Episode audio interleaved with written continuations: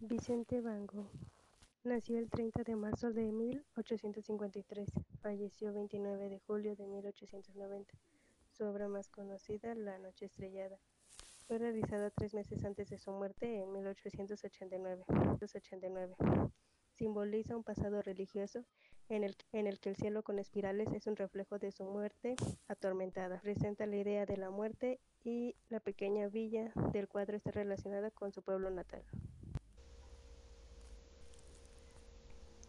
El autorretrato de 1889 es un óleo sobre lienzo pintado por el artista Vicente Van Gogh, el cuadro que podría ser el último autorretrato de Van Gogh y es el más conocido del artista. Fue pintado en septiembre de ese, de ese año, poco antes de dejar la Provenza en el sureste de Francia.